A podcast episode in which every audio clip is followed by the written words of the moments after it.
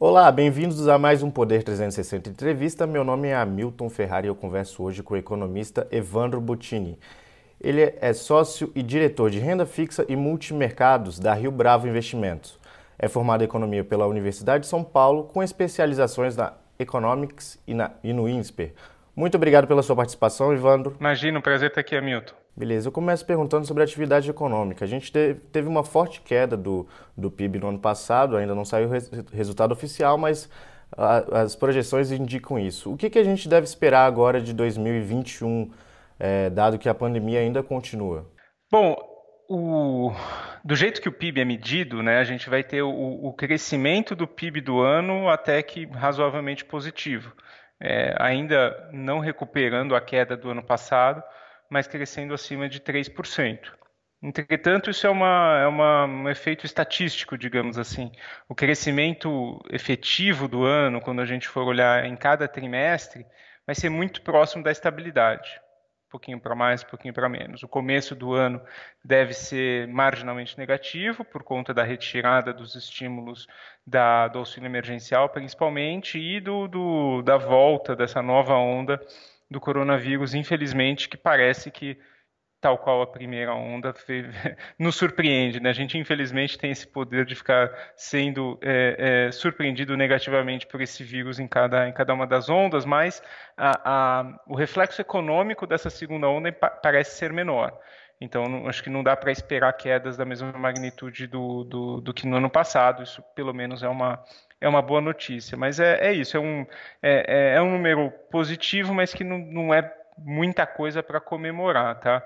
Porque é principalmente um efeito estatístico. Mas é, comparado com, com o ano passado, devemos ter é, um crescimento, já que teve um, uma forte queda, e esse crescimento seria na, na, na base de quantos por cento? Nosso número de PIB para esse ano é 3,2%, com uma pequena queda do PIB no primeiro trimestre em relação ao último do ano passado, e um uma estabilidade para um pequeno aumento do, do, do, do, do segundo TRI em relação ao primeiro TRI. Na sua avaliação agora, é, esse ano que estamos passando, é, quais são os principais desafios aí para a atividade econômica, é, para a confiança do país, dos, dos, investidores? O Covid veio e, e, e, causou essa queda enorme que você, que você comentou, mas acho que o fato principal em termos de, de crescimento e atividade econômica é que o país é, em, em, em, situação normal, tem uma dificuldade muito grande em crescer. Né? O Brasil cresceu nos últimos anos pouco por produtividade, muito por incorporação de mão de obra e algum crescimento de, de investimento em alguns anos, é, mas não por produtividade. É algo que, que, que nos preocupa para o futuro. Então, depois que passar o Covid, não dá para imaginar o Brasil crescendo muito mais do que 2%. É, até um pouquinho menos você é, for seguir ali os nossos, os nossos modelos, são modelos mais de longo prazo que levam em conta exatamente isso. Crescimento da produtividade, crescimento da mão de obra e investimento. Então, é, e, e, acho que esse que é para mim a principal é, é, é, a principal preocupação que deveria existir é, aqui no Brasil. E o problema é que as, os, os, remédios para isso não são remédios de curto prazo. Não é uma expansão fiscal, uma redução, um aumento de juros que vai mudar isso. A gente está falando de coisas estruturais de longo prazo. É, como tornar o Brasil mais produtivo, como aumentar o nível de poupança e de investimento, é, é porque mão de obra é, é mais longo prazo ainda, né? A gente não consegue criar mão de obra a não ser que, que haja um, fluxo de imigração muito rapidamente. Então, esse, em termos de, de, de crescimento econômico, de, até de desenvolvimento, é esse, acho que o principal ponto que deveria preocupar as pessoas. Óbvio que uh, tudo que a gente gasta mais tempo falando, né, que é fiscal, que é privatizações, são importantes para, por exemplo, aumentar a produtividade, por exemplo, para aumentar a poupança. Mas acho que o, o, fim é esse, aumentar o crescimento econômico. É, você falou que é um crescimento de 2% é, ao ano por aí. E se comparado com os países emergentes, se a gente for comparar com a China, é um crescimento muito abaixo disso. Na sua visão, quais seriam as soluções para a gente voltar a ter um crescimento tão forte quanto a gente já teve, ou um crescimento comparado com, com países emergentes? É, realmente, com comparação com países emergentes, é bastante, bastante negativa, a não ser, obviamente, se comparar com os emergentes que estão crescendo menos, que sempre tem lá os, os, os, últimos da fila, né, as argentinas, etc. Mas o, até com países desenvolvidos, por exemplo, uma medida bastante normal é, de se usar em, em, em, economia de longo prazo é comparar o crescimento do PIB é, com relação aos Estados Unidos. E o Brasil vem perdendo é, nessa comparação nos últimos anos, está crescendo menos do que os Estados Unidos. É, mas a, a, solução, enfim, é o que eu mencionei, é estrutural e de longo prazo. É, não são assuntos que têm muito, é, muito apelo de curto prazo, mas é educação, foco enorme em educação para melhorar o capital humano.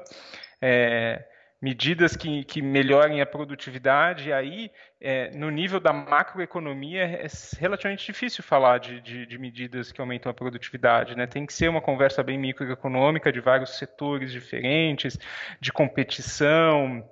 É, entretanto, quando a gente fala de reformas, que aí sim é um tema que, que dá bastante, bastante atenção, é, acho que uma parte delas ataca o problema da produtividade, que as reformas são divididas em dois grupos, né? Uma que é, ajuda a, a resolver o problema fiscal e a outra que ajuda a, a resolver o problema da produtividade.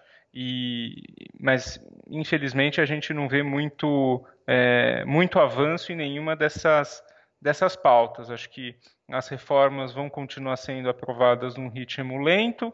É, o problema fiscal é, que é relevante, como já falei, para a poupança, portanto, para o investimento, é, também não deve ser resolvido de forma muito enfática. É, a gente está, Brasil está desde 2013, se eu não me engano, com déficit primário e ainda não, não, consigamos, não conseguimos vislumbrar quando voltaremos para um superávit. Então, é, não, não é uma visão muito, muito otimista, é, principalmente com relação a esse, esse médio e longo prazo. E este ano é, é, temos várias reformas no Congresso, já que no ano passado foi difícil avançar nessa pauta de, diante, diante, da pandemia. É, e esse ano, o que, que, devemos esperar de aprovação, é, já que tem a PEC emergencial, o Pacto Federativo, o PEC dos Fundos, reforma administrativa, reforma tributária, tem toda essa agenda de reformas de, é, de, é, de produtividade.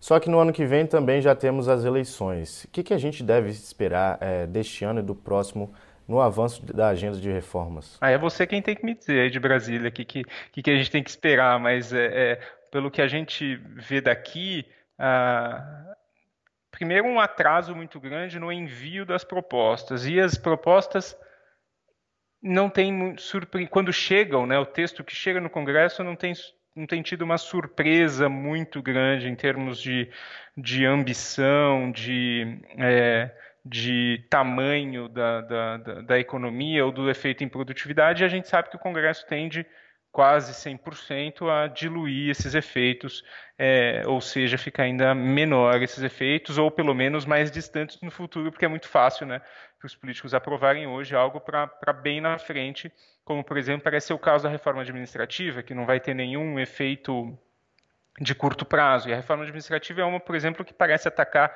tanto o problema fiscal, mas principalmente um problema de produtividade é, nesse, nesse setor. Então, do jeito que está, parece que a reforma, da, da, a reforma administrativa tem chances de, de, de evoluir. É, a PEC emergencial, do jeito que está, de novo, né, sendo mais usada para viabilizar o auxílio emergencial do que qualquer outra coisa, parece que ela vai gerar economias hum, ao longo do tempo, no longo prazo, bastante pequenas, acho que é, até é, colocando, fazendo contas com, com, com, taxas de desconto, né, não dá nem para saber se, se a economia gerada pela PEC emergencial vai compensar o auxílio emergencial que ela, que ela, que ela gera no curto prazo, que ela viabiliza no curto prazo, é, ainda com alguns detalhes a, a, a, se estudar com relação às desindexações. E é, você falou de reforma tributária. Acho que se a gente pensa em produtividade, a reforma tributária talvez seja mais importante. Né? Já é um fato conhecido que o Brasil é o último é, nos rankings que medem é, é facilidade, horas gastas para se pagar impostos, a gente sabe que quantas consultorias existem no Brasil, quantos advogados tributários existem no Brasil, o tamanho das, das, das áreas tributárias das empresas, tudo isso é causado por, uma, por um código tributário, por uma interpretação da justiça, por, enfim, por, por, por, algumas razões o Brasil tem aí uma judicialização também enorme do, do, é, de tributos. Então, a reforma tributária para mim também por, por, isso é mais difícil de passar, porque mexe com interesses de vários setores e de vários entes federativos. Você tem Estado brigando com o município, brigando com a União para ver quem fica com o dinheiro dos impostos, você tem serviços brigando com a indústria, que briga com a agricultura, porque é, é bastante heterogênea a carga tributária entre esses impostos, então é muito difícil. E aí tem as duas versões, né? a versão... É, do, do Baleia Rossi, que o Maia gostava, que era mais ambiciosa, né? Que é mais ambiciosa, e uma proposta do governo bem mais gradual, é, que, que também por isso talvez tenha mais possibilidade de, de ser aprovada, mas também tem menos efeito só ela do que a outra. Mas eu ainda acho que a reforma tributária, hum, mesmo a do governo federal, né, que foi proposta no ano passado, se eu não me engano, é, é, é difícil de passar. Mesmo esses avanços pequenos, se aprovar uma uma mini reforma tributária ou algumas propostas como a reforma administrativa. É, como é que deve ser a reação do mercado é, em relação a essas medidas? Deve ter uma animação bem maior do que a gente está tendo Olha, agora? Que, é, no geral, uh, os, os, os, os, números fiscais de curto prazo que, que têm sido a, a, o ponto de atenção principal dos analistas do mercado financeiro vieram melhores né, no final do ano passado começo desse ano com, com gastos um pouco menores e com principalmente com receita maior é, vindo daqueles impostos que foram diferidos. É, acho que também um, um, auxílio emergencial não muito grande em termos tanto de escopo quanto do, do tamanho do, do, valor pago, né? É, e alguma compensação, mesmo que insuficiente, também acho que não vai gerar, não vai gerar muito, muito estresse, não, tá? Eu acho que o que poderia gerar estresse são mudanças como foram consideradas no ano passado no teto de gastos, que hoje é a principal regra fiscal olhada pelo, pelos economistas, né? É, é a que segura o ímpeto ali do, dos, dos, políticos de gastarem mais. É, porém, ela é uma regra difícil de ser mantida é, sem algumas mudanças nos gastos obrigatórios, né? Se você tem alguns gastos obrigatórios crescendo muito acima da inflação, você tem que ir controlando, comprimindo o restante dos gastos até um ponto que quase fica é, insustentável. É, então, essa, em algum momento, essa discussão do teto vai ter que ser, vai ter que ser feita. A PEC emergencial é, viabiliza a ativação de alguns atilhos já previstos né, na, na, na PEC que criou o teto. É, acho que ela, esses gatilhos são, são suficientes para segurar um ou dois anos de teto ali na frente, mas depois, de novo, é, se nada for feito, o teto fica, teto fica insuficiente. Fica, fica, enfim, vai ser rompido. Tivemos uma semana um pouco agitada ali no começo em relação à troca de comando da Petrobras, que afetou os, as ações das estatais, de todas as estatais ali, é, como Banco do Brasil, Eletrobras. É, eu queria saber de você se você avalia que esse movimento pode continuar com uma possível interferência do, do governo nas estatais. É um tema, é, é, como eu acho que talvez seja o tema do momento, assim, né, um tema muito quente.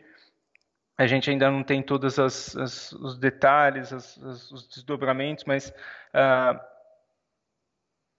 no caso da Petrobras, é, acho que o, a política de preços atual é, é, é praticamente a única viável, digamos assim. Pode-se discutir alguns parâmetros em termos da volatilidade do petróleo, que período que você olha, mas pensando na empresa, não tem muita, muita coisa diferente para fazer. O governo pode até usar do dinheiro do orçamento para criar mecanismos que, que reduzam a volatilidade do preço, mas não com o balanço da Petrobras, porque a Petrobras tem minoritários, a Petrobras é, é uma empresa é, é uma empresa, não é, não é o governo, né?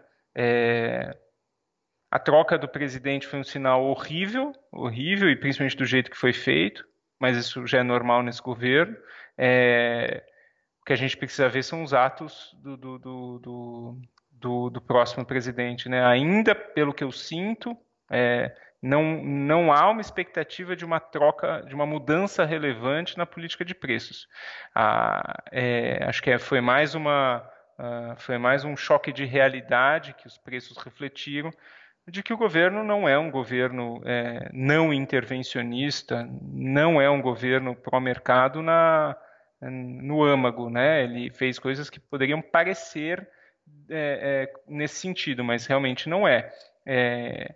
E a medida provisória da Eletrobras talvez é, acelere a diluição, talvez é, que estava parada, né, o projeto de lei há muito tempo.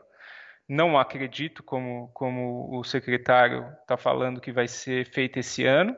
É, acho que é difícil ainda, é, por conta do, do, do, da complexidade dos estudos para se fazer isso. Talvez fique um pouco apertado. É, e precisamos ainda fazer contas, analisar aqueles monte de, de aquele monte de, de é, condições, de gastos adicionais que, é, que, que, recaem sobre a empresa, a gente acha aqui que pode haver um aumento na tarifa é, decorrente deles. Vamos ver é, os detalhes mais para frente conforme a tramitação acontece. É, Correios foi enviado ontem, se eu não me engano, né, o projeto de lei, mas ainda não tive tempo de, de olhar. O fato é que, é, assim, de, de, de é, talvez uma ou outra privatização saia, se sair a diluição da, da Eletrobras do jeito que está é ótimo, mas é muito menor do que a expectativa, mesmo alguns meses atrás, e é muito menor, mesmo se descontarmos que, que, a fala do Paulo Guedes durante a campanha eleitoral era uma fala eleitoreira, né, era uma fala de campanha, o resultado final, mesmo se se incluir as subsidiárias, né, que não é de verdade uma privatização, é, vai ser muito, muito, muito menor do que se imaginava. Houve um atraso no envio dessas medidas na sua avaliação? Sim. Além do, além do atraso no envio dessas medidas, teve, tem muita estatal que é muito, é, eu vou usar a palavra fácil, apesar de saber que nunca é fácil aí, né, é, com, com, seguindo não só os trâmites do próprio governo, mas atendendo aos requisitos de TCU e etc. Mas é, tem coisas muito mais fáceis de privatizar do que a Eletrobras, né? É, por que, não fez nada na, nas outras? Mas em termos de impacto econômico, essas são as mais relevantes, e aí, de novo, é um impacto econômico que, que principalmente de produtividade, ainda mais na Eletrobras, que é num setor tão importante, né? É, e aí é, o grande medo, o grande, os olhos são muito atentos em cima de Eletrobras e Petrobras por causa disso. Está mexendo, no, no, final das contas, no mercado, nos dois mercados, talvez, dos mais relevantes no Brasil. Então, se você, se qualquer alteração na dinâmica de preço desses mercados tem reflexos inimagináveis, como a gente viu em 2013 em diante. Para mim, o grande problema é, em termos de intervenção das estatais é que ninguém foi punido pelas intervenções feitas no, no passado. A CVM nem sequer, eu acho, acabou de processar os, os, os, conselheiros da Petrobras pelos atos anteriores. Ninguém foi punido e impunidade é, leva a, a, a, a, tentativas adicionais aí desse, desse tipo de política. Então, é, é, sim, houve atraso no, no, envio dessas medidas, é tudo muito tímido, mas é, esperamos que alguma coisa aconteça, mas não contamos muito com isso não, tá? É, é isso. Você falou um pouco sobre a Petrobras, queria falar um pouco sobre a Eletrobras e o Banco do Brasil, que também tiveram um forte impacto ali na segunda-feira. O presidente do Banco do Brasil mesmo já foi quase demitido pelo presidente Bolsonaro. E no sábado o Bolsonaro disse que vai é, é, colocar o dedo no setor de energia. Enfim, essas as ações das duas empresas também tiveram queda na segunda-feira. A Eletrobras subiu por conta da é, por conta do projeto de, privatiza de privatização e o Banco do Brasil mais por uma correção ali de um efeito exagerado na segunda-feira. É, na sua avaliação, pode é, essas empresas estão suscetíveis a ter é, interferência do Poder Executivo? Acho que, o, o, acho que primeiro que o cargo desses, desses presidentes dessas estatais é, é infelizmente ainda muito político, digamos assim, né? muito atrelado ao presidente da República. Então, algumas declarações por exemplo, do presidente da Petrobras, podem ter sido infelizes e, e, e colaborado para as decisões posteriores. Mas, é, mas, por exemplo, no caso do Banco do Brasil, o contrário, né? não houve a, as decisões que o Conselho tomou com relação a PDV e fechamento de agências, etc., parece seguir o exemplo de outros bancos no Brasil e no mundo, é, não surpreende. Acho que é mais o, o governo tentando gerar assuntos é, é, políticos populares é, para mostrar que tem feito, se preocupa com o povo desse tipo de coisa, né? Não vou deixar demitir, não vou deixar aumentar preço. Acho que esse que é o é o é o mote, é o, é o pano de fundo. É, não, não, vejo uma intervenção grande no Banco do Brasil. Acho que é, acho que o espaço no Banco do Brasil é pouco. No setor elétrico, de novo, preocupa, porque é um setor extremamente importante, é um insumo de 100% do que se faz no Brasil. Então, claro que tem que tem que tem impacto, mas ainda acho que, que pode ser de certa forma otimismo meu ou, ou, ou inocência, mas acho que o, o, o, legado de 2013 ali do que a Dilma fez é tão profundo e nefasto que é, uma intervenção é, trabalhada como foi feita não, não se repetirá. Pode acontecer de um uso de um fundo específico, é, como, como se discute, é, ser usado para uma eventual redução do preço da, da energia. É, e aí a gente vai ter que avaliar o quão é, ruim é isso ou se quais as consequências disso, mas acho que é, é mais provável algo nesse sentido do que é, uma intervenção propriamente dita, redução na marra, mudança nos contratos. É, eu acho que é mais nesse sentido que que vem e, e, vindo do presidente, do jeito que ele fala, não, não conseguimos entender, né? Pode ser que a, que fiar o dedo no setor elétrico ele possa ser a MP que ele já mandou, mas enfim, não, não, não dá para saber. É, agora, o presidente Bolsonaro foi eleito com uma proposta de privatização de muitas empresas no discurso do Paulo Guedes e pouco se evoluiu desde então é, é, na, na, venda de estatais, enfim. Mas esses dois, é, essa MP e esse projeto de lei que são apresentados agora, eles têm uma sinalização para esse caminho. Isso não pode é, abrir as condições, abrir a, a, a porta para que novas é, desestatizações sejam feitas no país? Olha, acho que das que têm um impacto significativo na economia, vamos pensar que a Petrobras não vai ser, não vai ser privatizada, não vai ter diluição. É, o Banco do Brasil também não. A Caixa também não. A Caixa tem subsidiárias que podem ser vendidas, né? é, Caixa Seguridade, a gestora da Caixa, o tal do banco online da Caixa, é, essas daí podem vir a mercado e levantar algum dinheiro que vai entrar na soma ali da, da na, na, tabelinha do governo, mas que, de novo, é venda de subsidiária, é diferente. Né? É, Eletrobras, alguma coisa pode acontecer, mantendo algumas empresas estatais que estão embaixo dela. Correios, acho que também é um tema complexo, né, por conta do monopólio. De novo, não vi o projeto de lei que foi enviado, foi enviado ontem, mas, mas acho, eu sinceramente não vejo muito espaço adicional do que já já está aí. Eletrobras, Correios, é, alguns, algumas concessões adicionais de infraestrutura, né, portos, aeroportos, ferrovias, que também é, ainda tem bastante coisa para fazer, principalmente em aeroportos.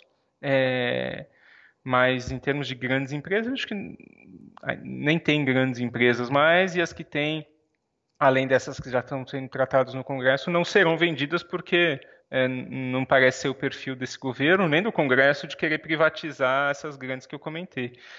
As pequenas seria mais uma sinalização, né? TV Brasil e etc. seria mais uma sinalização, uma racionalização do uso do dinheiro público, que de novo seria mais uma sinalização do que efetivamente uma redução de gastos, né, propriamente dita, mas que não também não parece não parece vir. Agora do lado do gastos temos a PEC do temos a emenda constitucional do teto dos gastos é, e há um sério risco de ser descumprida neste ano. na interpretação de vocês, na, no estudo que vocês fazem, é, é provável que ela, o teto seja rompido? Não, descumprida não. Nem esse ano, nem no ano que vem, acho que não será descumprida, tá? É... Acho que olhando os números do, da economia, do fiscal, gastos, eh, não parece que será descumprido esse ano nem no, nem no próximo. É, acho que o que continua sendo o maior fantasma é esse de é, possíveis alterações em alguns parâmetros do teto ou despesas fora do teto. Acho que esse que é o grande, que é o grande medo. Por exemplo, na PEC emergencial que de novo, li faz pouco tempo, né, e não li com, com cuidado devido ainda, mas o, o, e muda todo, todo dia as versões que a gente recebe lá do Senado, mas o, o um estado de calamidade, né, que pode gerar despesas que, que, é, que não entram no teto, não sei se eu estou falando juridicamente da forma correta, mas o estado de calamidade no Brasil é, é muito frequentemente usado, né, então, é, é, tomar cuidado se isso se tornar recorrente. Acho que a situação atual justifica sim gastos que, que, é, que não devam ser que não devam ser atrelados ao teto. É, a forma como se encontrou isso no ano passado foi uma forma eficiente, né? Até de certa forma, quando no meio ali pareceu devagar, demorar até o Maia vir com a solução do orçamento de guerra, mas no fim das contas até que foi rápido. É, os problemas ali foram outros, mas acho que o medo é esse hoje. O medo é, é, é coisas que furam o teto e medidas que possam alterar o teto. É, a prorrogação do, do auxílio emergencial, é, como é que ela, na sua avaliação, como é que deve ser feita? Pode ser mantida pelo mesmo, para o mesmo público, com o mesmo valor, ou vai ter que ser feita uma adaptação? É, acho que vai ter feito uma adaptação. Acho que é mais próximo do que foi o final do auxílio, né? é, em escopo e tamanho e, e, menor do que foi no começo. Acho que é um consenso que o que foi feito no começo foi de certa forma exagerado. É, teve praticamente para metade do país houve um aumento de renda em relação à situação anterior ao Covid.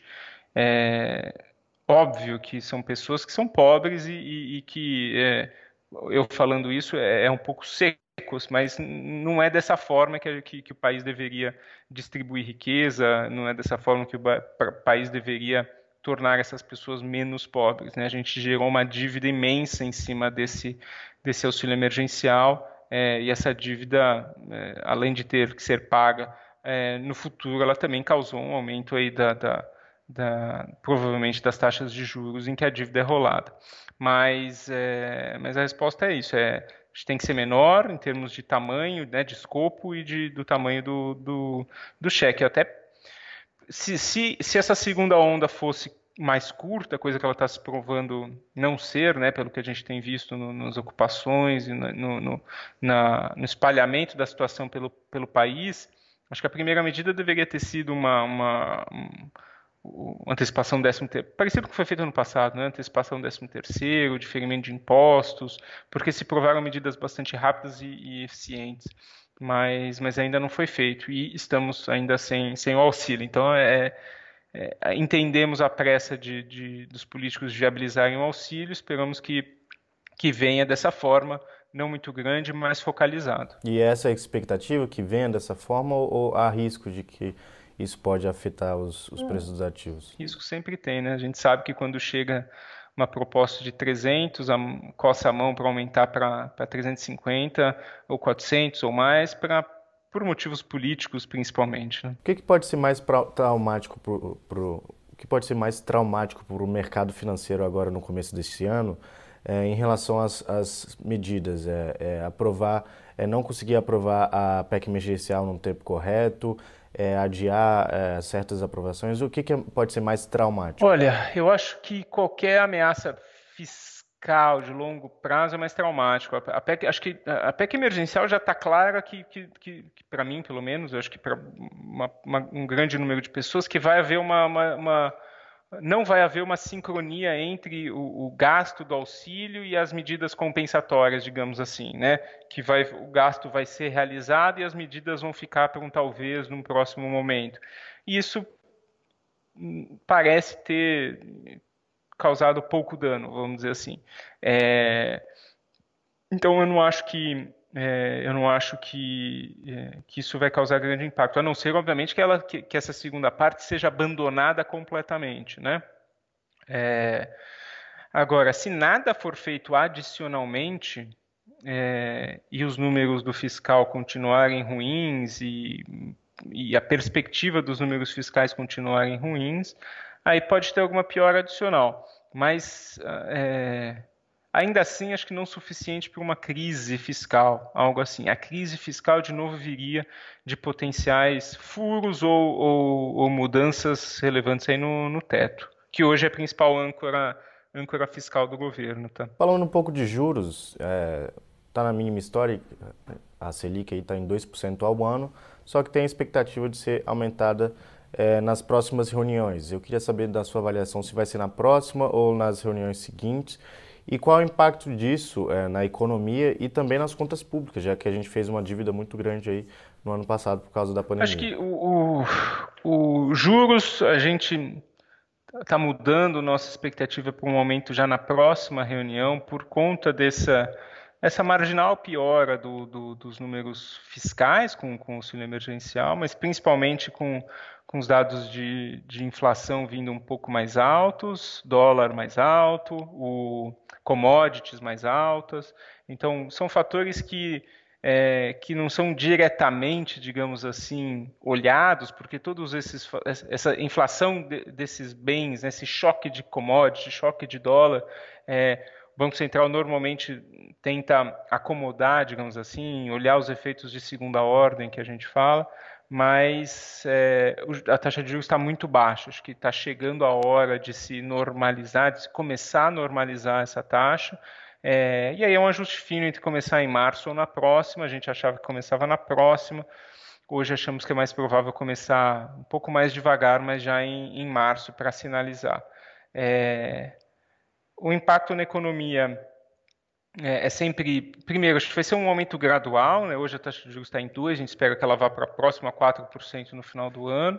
É óbvio que tem um efeito restritivo na liquidez, na economia, mas ainda assim é uma taxa de juros no final do ano é, que estimula a atividade, que, que, que, é menor do que a, a, a famosa taxa de juros neutra, que é acima dela que se, que se é, restringiria a atividade mas, é, mas enfim, é gradual. E o impacto para as contas públicas é, é óbvio, o Brasil tem uma, tem uma dívida grande atrelada à Selic, né, às LFTs pós-fixadas, as próprias compromissadas, então impacto tem, mas o, o, o impacto pior, o impacto principal vem das expectativas da curva de juros, né, que já está precificando esse aumento há muito tempo, até mais do que a gente do que a gente imagina aqui, é, e é isso que faz o, o, o, Tesouro se financiar a custos mais altos é, quando, quando rola a sua dívida. E acho que isso, talvez de tudo que, que,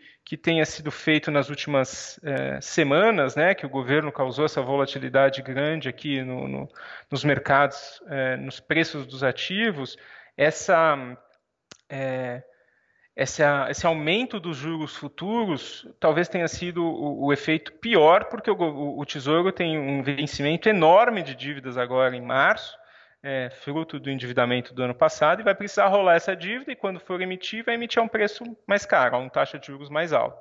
É, então aí é, é, é, um pouco dessas, dessas consequências indesejadas de se mexer em coisas muito complexas como o governo tentou fazer. E a dívida ela já passou de 80% do PIB há um tempo e quando é que devemos ter uma, uma reversão da trajetória da dívida para baixo? Isso como é que a gente consegue fazer e quando é que isso, quando, quando isso é possível? Olha, dadas nossas projeções bastante pessimistas de crescimento, né, que eu comentei, é, e imaginando que o, que o, que o superávit demora para voltar também, a gente está num momento muito crítico aí de, é, de sustentabilidade da dívida, vamos falar assim, porque isso é quando a gente olha para a dívida no longuíssimo prazo, né?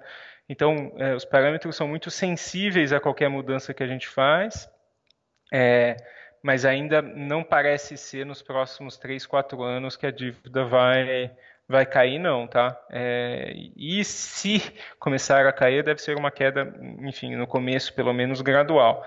É, aqui é, não tem segredo, né? É uma aritmética que ou o PIB tem que crescer mais, que a gente está falando de dívida sobre PIB, né? Ou a taxa de juros tem que ficar muito baixa, coisa que a gente, a curva já foi, a Selic agora vai. É, ou a, a ou o superávit primário crescer, coisa que eu também já falei, que, que, que, o déficit primário talvez diminua, mas a gente não volta para superávit. Tem uma quarta hipótese, que é uma hipótese que ninguém gosta, que é a inflação subindo. Se a inflação subir, o PIB nominal sobe, certo? O denominador dessa conta, e a dívida PIB cai. Mas acho que é uma, é uma, é, é uma hipótese que a gente não, não vê aqui e acho que, obviamente, não, não seria bom se acontecer. Para finalizar, é, a inflação ela surpreendeu é, para cima nos, nos últimos resultados. E eu queria saber da sua avaliação se ela pode se tornar um risco é, mais para frente ou se esses são efeitos realmente temporários, como o Banco Central vem falando. É, ela pode preocupar no, no, curto prazo? Ainda acho que a inflação é algo. Não sei se é algo temporário, tá? Mas ela, é, ela, ela vem de, de, de é, itens muito voláteis portanto, é, é, esperado que tenham esse movimento errático em alguns momentos, e principalmente para cima, como agora, fruto de desvalorização do câmbio e de, é, de preço elevado de commodities. É, mas a inflação de serviços, né, a inflação dos núcleos, aqueles, aqueles, aquelas medidas que tentam filtrar essa volatilidade continuam, de certa forma, controladas, vamos chamar assim. Óbvio que subiram do nível extremamente baixo que estavam no meio da pandemia, mas ainda está no nível controlado. Acho que a mensagem aqui principal é o, o é, a inflação está se normalizando, talvez ela passe um pouquinho do, do centro da meta é, em alguns momentos, como agora no começo desse ano. É, isso deve gerar uma, um início gradual da normalização da política monetária, mas não, parece ser algo que vai é, sair do controle, é, ficar muito, muito acima da meta por muito tempo.